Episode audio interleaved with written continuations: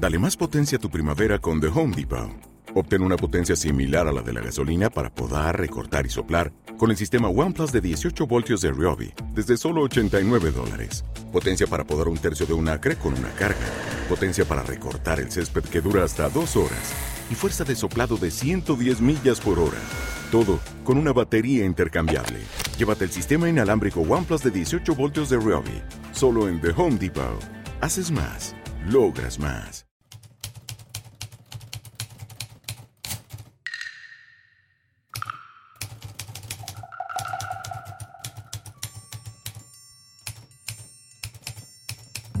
Resulta que Alejandro Morrison era un abogado de la Corte Superior de Justicia de Texas, Estados Unidos. Contactó con Amanda Salazar, una detective de Barcelona. El objetivo era localizar el domicilio y notificar una deuda a un ciudadano norteamericano. Gracias al trabajo de Amanda, fue localizado y notificado. Caso real número 5.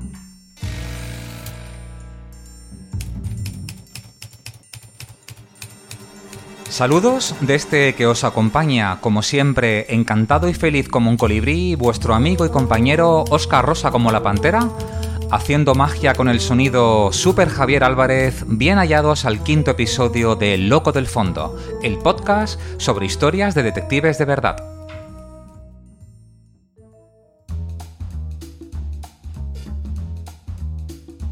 En el programa de hoy, en la sección Orígenes del Detectivismo, os contaremos el origen de una de las actividades más vinculadas con los detectives privados, los informes comerciales. En la sección Detectives por el Mundo hablaremos de cómo son los detectives privados en Andorra. En la sección Libros del Detectivismo, hoy será el turno de otro libro imprescindible, Radiografía del Informe Comercial, de Antonio Risuto, año 1940 y en personajes de carne y sabueso la historia de un detective único, el madrileño Alfredo Alier Martín. Arrancamos.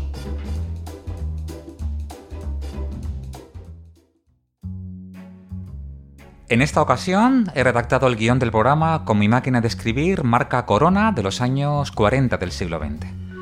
Quiero empezar transmitiendo que ser detective es obtener pruebas por medios legales con fines legales que no deja de estar vinculado a ese interés legítimo o justificación legal que debe tener siempre nuestro cliente. Tenemos la obligación de guardar secreto profesional sobre nuestras investigaciones y clientes. No aceptamos cualquier caso. Se analiza con esmero lo que el cliente nos está solicitando y en muchas ocasiones tenemos que decirle, Señor Torres, esto no se puede hacer. Los detectives de verdad no somos espías. Ellos hacen inteligencia para su país desde dentro y desde fuera. En muchas ocasiones hay periodistas que meten en la misma frase la palabra detective y espía. Por ejemplo, los empleados han sido espiados por detectives. Los detectives espían. Esto es algo que no es de nuestro agrado. Si bien espiar es sinónimo de investigar, a veces lo transmiten de manera despectiva.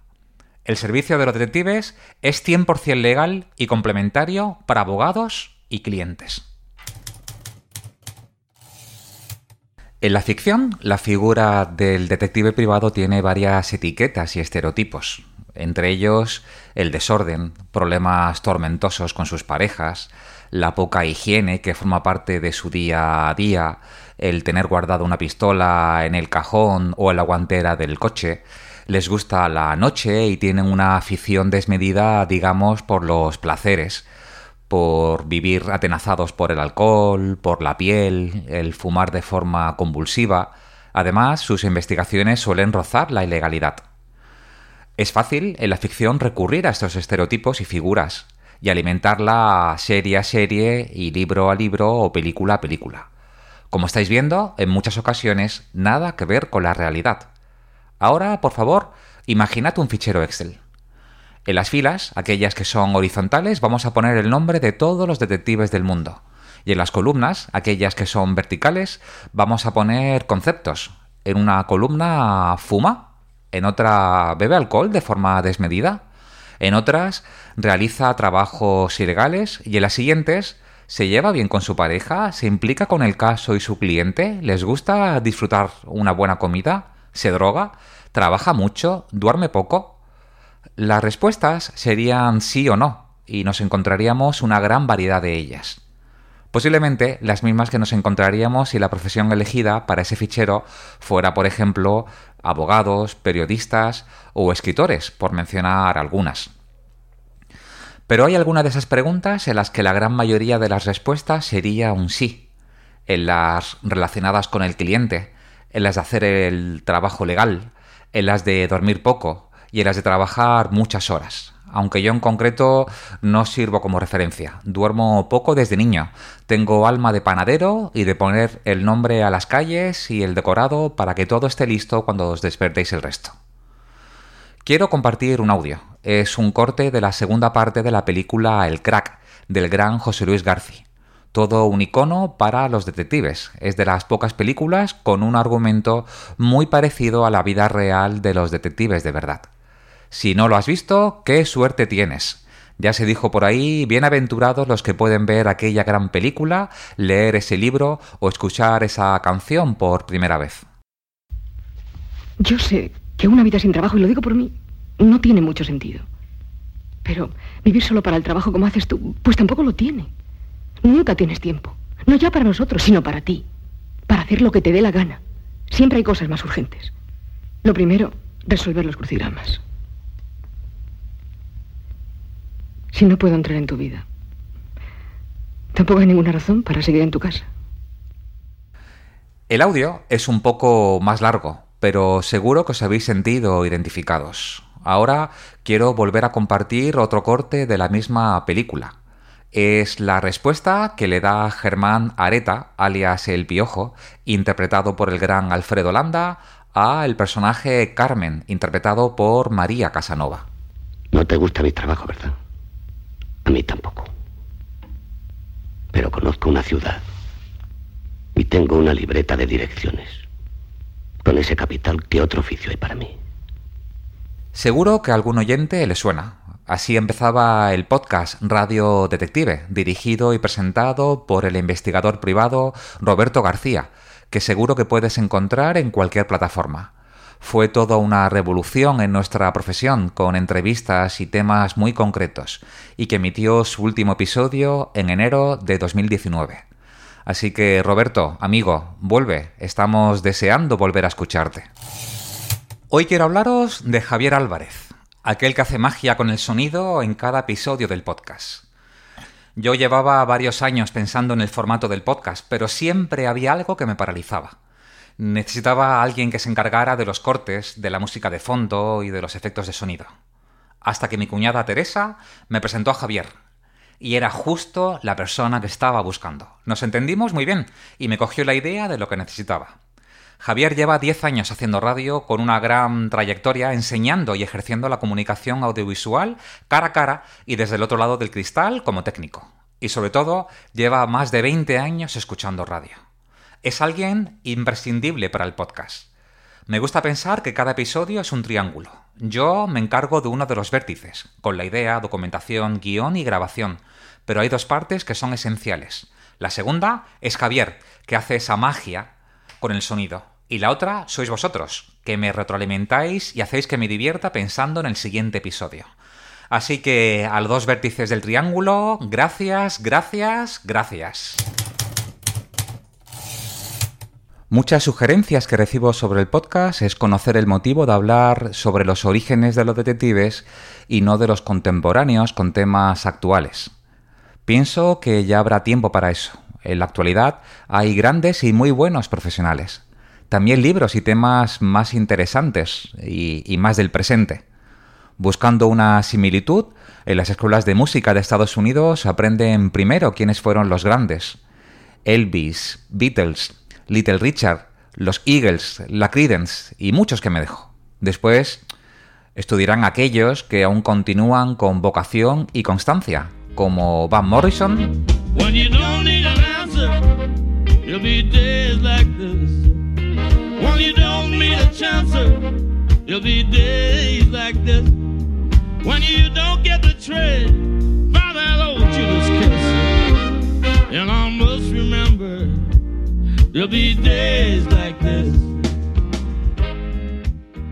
O Bruce Springsteen.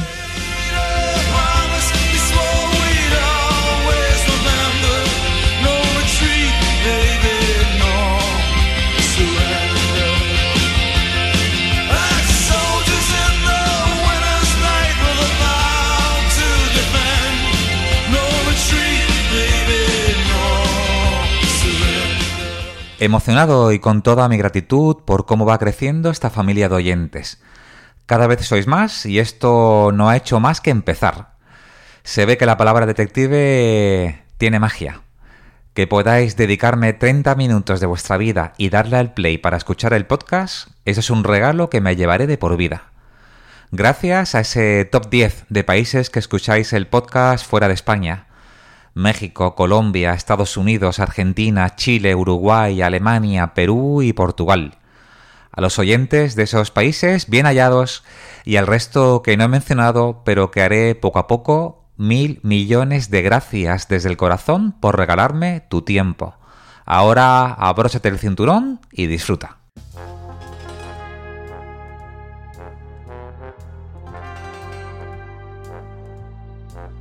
Detectives por el Mundo.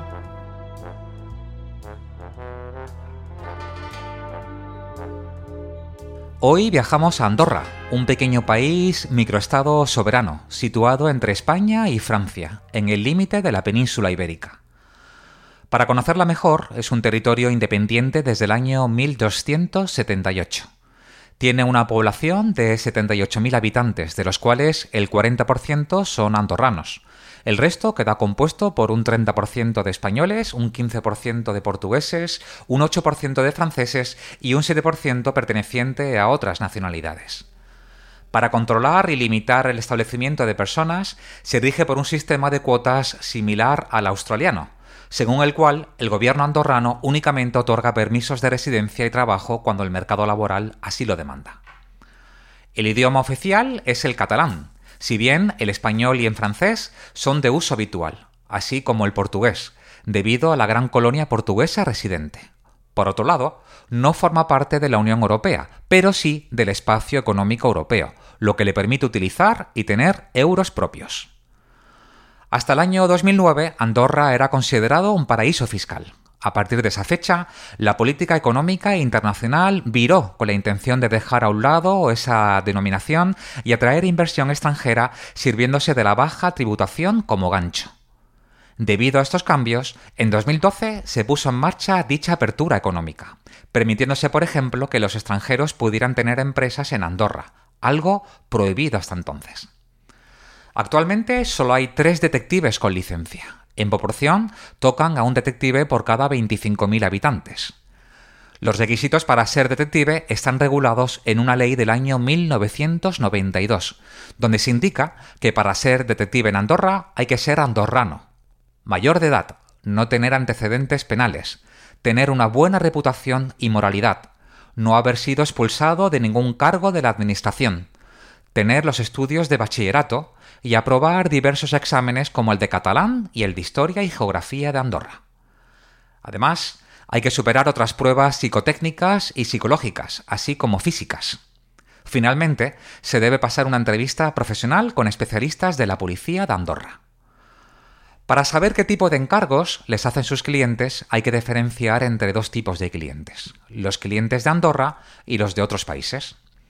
Los clientes de Andorra suelen contratar investigaciones familiares, infidelidades y custodia de menores.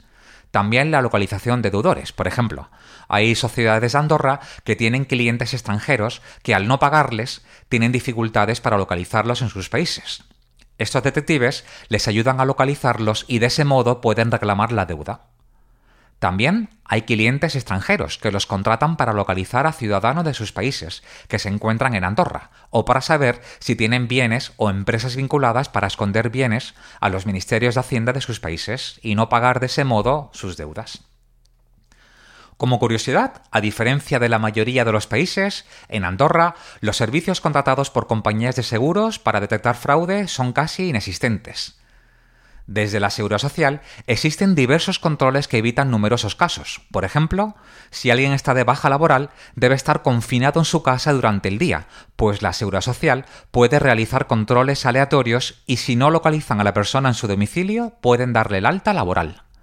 Así que el fraude en los seguros, aunque existe, es reducido, y hasta ahora las compañías asumen el coste en vez de investigarlo. No existen fuentes abiertas como el registro de la propiedad o el mercantil. En Andorra hay un absoluto secretismo y solo las personas interesadas pueden pedir información de, por ejemplo, sus vehículos o empresas. Así que nadie puede solicitar información de otra persona o empresa que no sea la suya. Hasta el 2012 ni siquiera les estaba permitido a los extranjeros tener allí una empresa, por lo que era habitual que se utilizase en testaferros andorranos o las llamadas personas pantalla. En la actualidad no existe ningún colectivo ni asociación de investigadores, pero sí hay reuniones con directores de empresas de seguridad para darle forma a una asociación de empresas y profesionales de seguridad e investigación privada.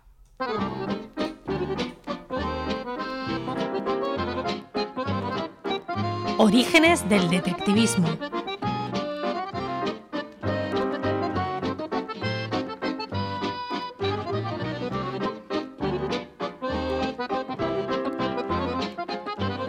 Los informes comerciales han sido, son y serán uno de los servicios más comunes entre los investigadores privados de todo el mundo. Pero, ¿qué es un informe comercial? Se puede resumir como una radiografía de una empresa en un momento dado. Un ejemplo es que la empresa A quiere tener como cliente a la empresa B, y como entre las empresas no se pagan al contado, la empresa A solicita un informe comercial a la empresa C para conocer mejor a la empresa B y sobre ese informe tomar una decisión. ¿Ha sido un buen pagador hasta la fecha? ¿Quiénes son las personas que la dirigen? ¿A qué se dedica realmente? ¿Dónde está? Hoy es fácil consultar esa información en varios proveedores de información comercial instantánea. Prácticamente en cualquier parte del mundo se puede consultar esa información. Pero esa información está basada en fuentes públicas, Depende del país, puede ser el registro mercantil o las cámaras de comercio. Incluso los buscadores de Internet pueden ayudar a encontrar información de una empresa. El informe comercial por detectives privados ofrece un valor añadido y con información y datos distintos de esos informes automáticos. Se trata de un informe o un servicio, como decimos, ofrecido por la gran mayoría de investigadores privados en el mundo informes de solvencia, due diligence o diligencia de vida, informes mercantiles, informes de empresas, credit report o informes de crédito, todos en esencia tienen como base ese informe comercial, con más o menos apartados, depende siempre de la necesidad de nuestros clientes. En España, las primeras agencias de informes comerciales inician su actividad a partir de 1870, con algunos decenios de retraso si lo comparamos con sus países de su entorno. Se sabe, por ejemplo, que en París, en 1819, ya existían al menos 250 agentes de negocios que realizaban informes comerciales, o que en Inglaterra existe constancia de agencias de información comercial desde 1830. En los Estados Unidos, las agencias de informes comerciales tuvieron una gran importancia en su progreso económico, ya que ofrecían una confianza a las entidades de crédito y de comercio, informando sobre la solvencia y situación económica de todos los hombres de negocios e industriales, incluso de aquellos que disponían de pocos medios.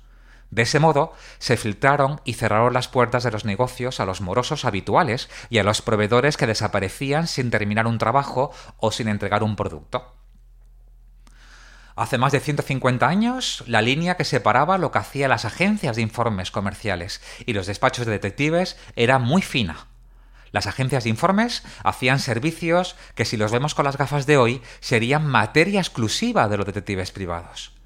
Entre otros servicios, además de informes comerciales, también ofrecían el registro de patentes y marcas, las gestiones administrativas como certificados de penales o de matrimonio, el cobro de deudas o la publicación de listados de deudores.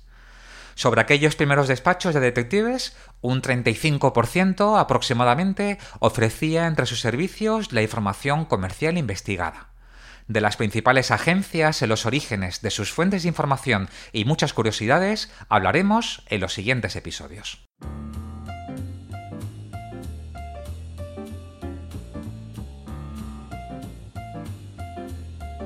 Libros elementales.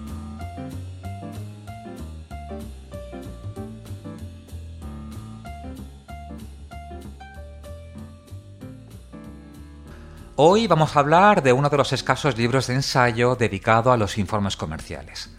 Se trata de Radiografía del Informe Comercial de Antonio Risuto, editado en Buenos Aires en el año 1940. Risuto fue uno de los fundadores de la agencia de informes comerciales Veritas, con sede en Buenos Aires, que dirigía él mismo, y también con sede en España, con su socio Rómulo Valla. Se trataba de una de las más prestigiosas en las primeras décadas del siglo XX publicaban, como lo hicieron varias agencias de su tiempo, un anuario directorio con datos e información de empresas, que sirvió por seguro como fuente de información a investigadores privados de la época, al igual que los informes comerciales que suministraba la agencia Veritas. En el libro se nos transmite la importancia del informe comercial y los pasos a seguir para formalizar un informe de calidad.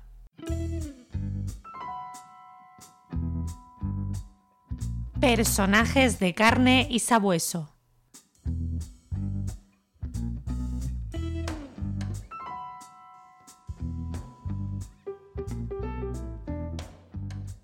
Nos encontramos inmersos en el Madrid de finales de los años 50. Todavía existían tranvías y coches de caballos paseando por las calles que convivían con profesiones hoy desaparecidas, como serenos, faroleros o vigilantes nocturnos. El retiro era el centro de la vida madrileña. En los cines, grandes películas como Ben Hur o Con la muerte de los talones son éxitos en taquilla. Las diversiones son el fútbol, los toros, el teatro y aquellas radionovelas que hacían que toda una familia se sentara alrededor del aparato de radio. También son los años de toda una generación de escritores, los conocidos como hijos de la guerra, como Carmen Laforet, Juan Marcé, Ana María Matute, Francisco Umbral y muchos otros. En el número 7 de la Plaza de las Cortes se encuentra el Hotel Palace, uno de los hoteles más prestigiosos y elegantes de la ciudad. En uno de los salones, dos hombres están sentados. En la mesa, un cenicero con varios cigarrillos apagados marca Camel y dos copas que contienen gin fizz, un cóctel de ginebra, zumo de limón, soda y azúcar. Uno de los hombres es el actor norteamericano Eddie Constantin, famoso en Francia por interpretar en el cine al detective de ficción Lemmy Caution. En el otro lado de la mesa, un investigador privado. El actor toma nota de todo lo que el detective le va contando. Quiere reforzar su personaje de ficción y tiene material de primera mano nada menos que del presidente de la Agrupación Nacional de Centros de Investigación Privada y uno de los máximos exponentes en la segunda generación de detectives, aquellos que se iniciaron en la actividad después de 1951. Hoy, en Personajes de carne y sabueso, rendimos tributo, rendimos homenaje a Alfredo Alier Martín, aquel que soñó con la unión del colectivo, con una formación específica, con divulgar la profesión para dar una imagen distinta de la ficción y para que se dignificara y diera reconocimiento social al trabajo profesional del investigador. No por ende, entre sus hitos está la posesión de la encomienda del mérito civil, la medalla de oro y plata al mérito profesional, la medalla de plata al mérito sindical por la organización del primer Congreso Internacional de Detectives de España. Está también en posesión del Gold Star de Detectives, una medalla otorgada por la Federación de Asociaciones de Detectives IKD, y es miembro de honor de la Cámara Sindical Nacional de Detectives Privados de Francia, titulado en Criminología para Detectives Privados, título de investigación criminal, ambos por la Universidad de Madrid. Para contar nuestra historia nos retrotraemos a Madrid. Es el 17 de octubre de 1923. El pequeño Alfredo viene al mundo en el seno de una familia acomodada, vinculada con la conocida editorial musical Ildefonso Alier, en el Paseo del Prado número 18 de Madrid, y en Barcelona, en la Plaza de Cataluña número 18. Se trataba de una de las editoriales más prestigiosas del mundo por el perfil de las obras y autores que representaba. Su padrino fue el famoso periodista Alfredo Rivera Aguilar Sánchez, que trabajó entre otros para el periódico La Hoja de los Lunes, Iberia, La Semana Madrileña o El Imparcial. Sus primeros años de infancia los disfruta en las calles céntricas de Madrid. Allí estudió en colegios y academias para prepararse para una plaza como funcionario municipal. Pero el joven Alfredo es inquieto, independiente, tiene iniciativa, ideas en la cabeza y quiere poner su propio negocio. Y decide colegiarse como gestor administrativo. Con ese título, funda una gestoría en su propio domicilio particular y entre estos servicios de gestoría ocurre que varios de sus clientes le comienzan a solicitar trabajos que en ocasiones iban más allá de esos trámites administrativos. Y es aquí cuando Alfredo descubre su verdadera pasión profesional, la de investigador privado. Después del año 1951, cuando se regula la profesión en España, solicita al Ministerio de Gobernación la autorización para ejercer de investigador. Inicia su actividad el 17 de enero de 1953, con 30 años. Tiene la licencia número 8 de la Dirección de Seguridad. El nombre elegido, Investigaciones Alier. Pasados unos años, se llamarían Detectives Alier.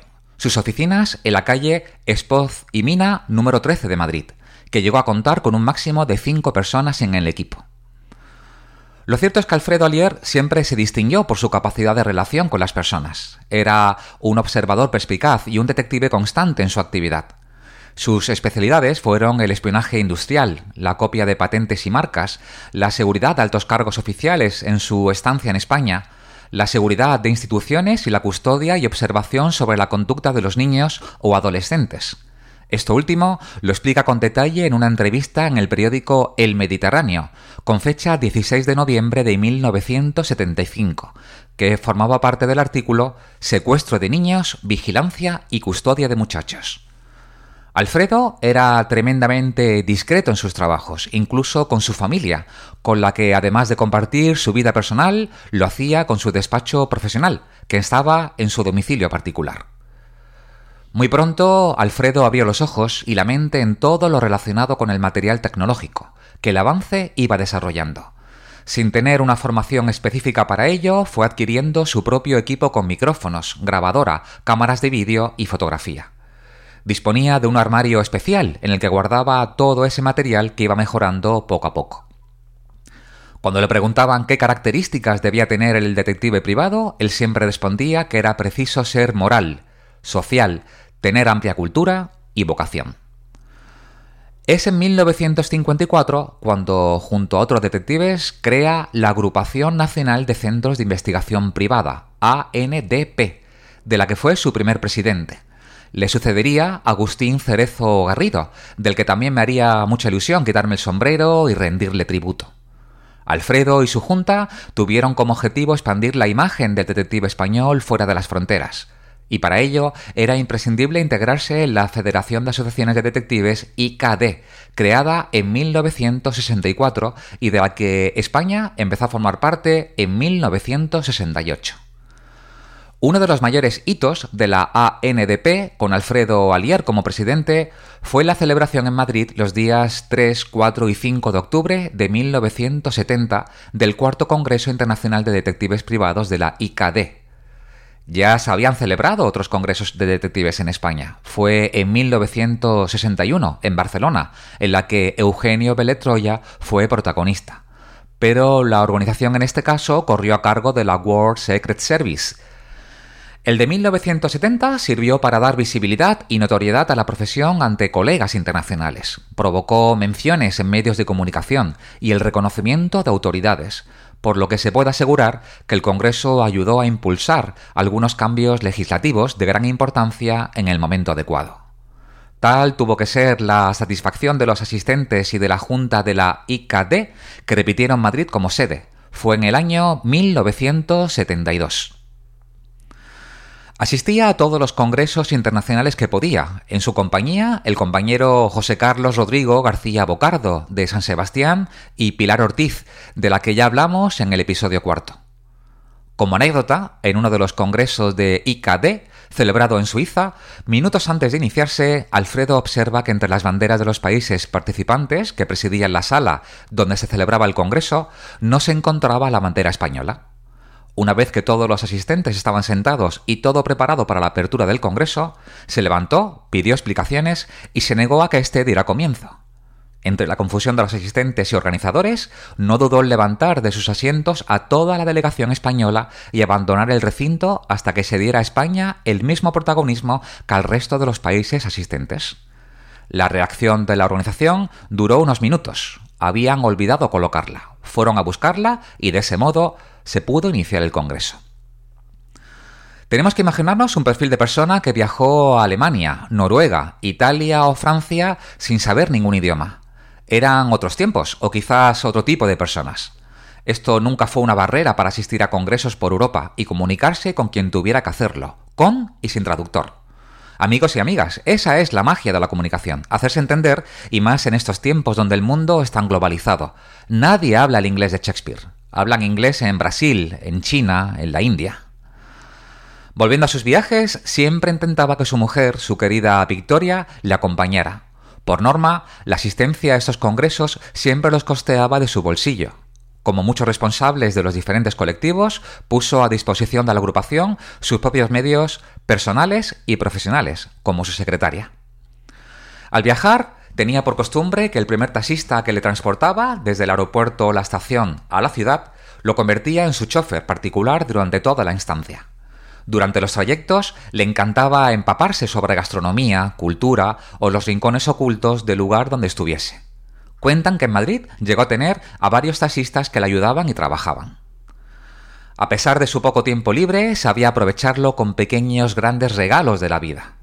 Fumador insaciable, generoso, trabajador incansable, con una vitalidad adolescente, Generoso, metódico en sus rutinas, todas las mañanas y una vez que leía el periódico en su despacho, siempre realizaba el crucigrama.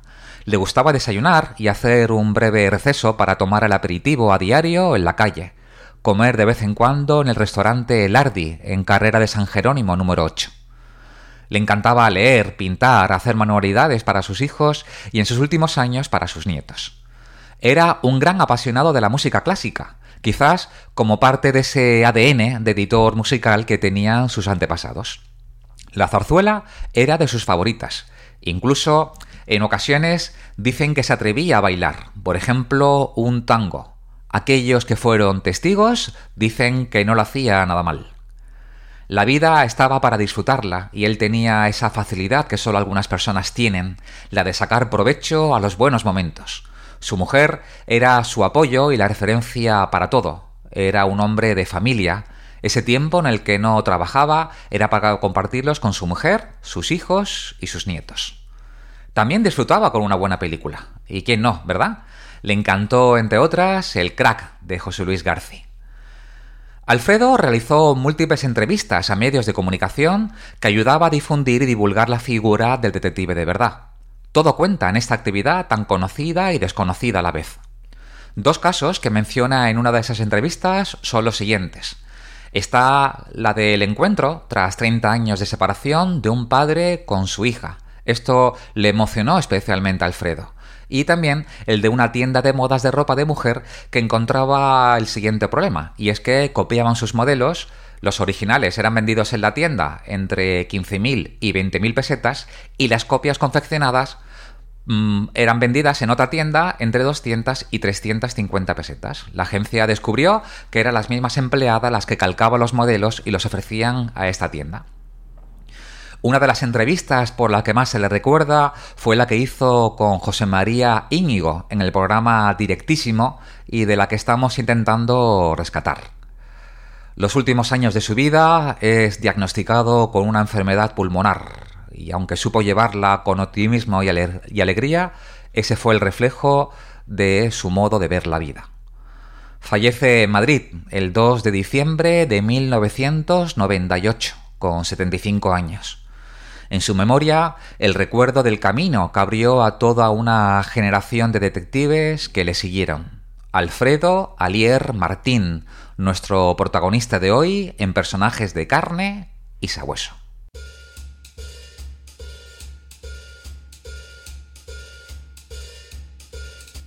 Con esto llegamos al final de este quinto episodio. Recuerda que puedes escucharnos en cualquiera de las plataformas como Evox, Spotify, Apple Podcasts, Amazon Music o Pocket Cast. Y seguirnos por redes sociales en Instagram, arroba loco del fondo, en Twitter, arroba OscarQID y en el blog locodelfondo.es. Gracias por haber estado ahí, que tengáis una maravillosa jornada, siempre con ustedes su detective Rosa Oscar.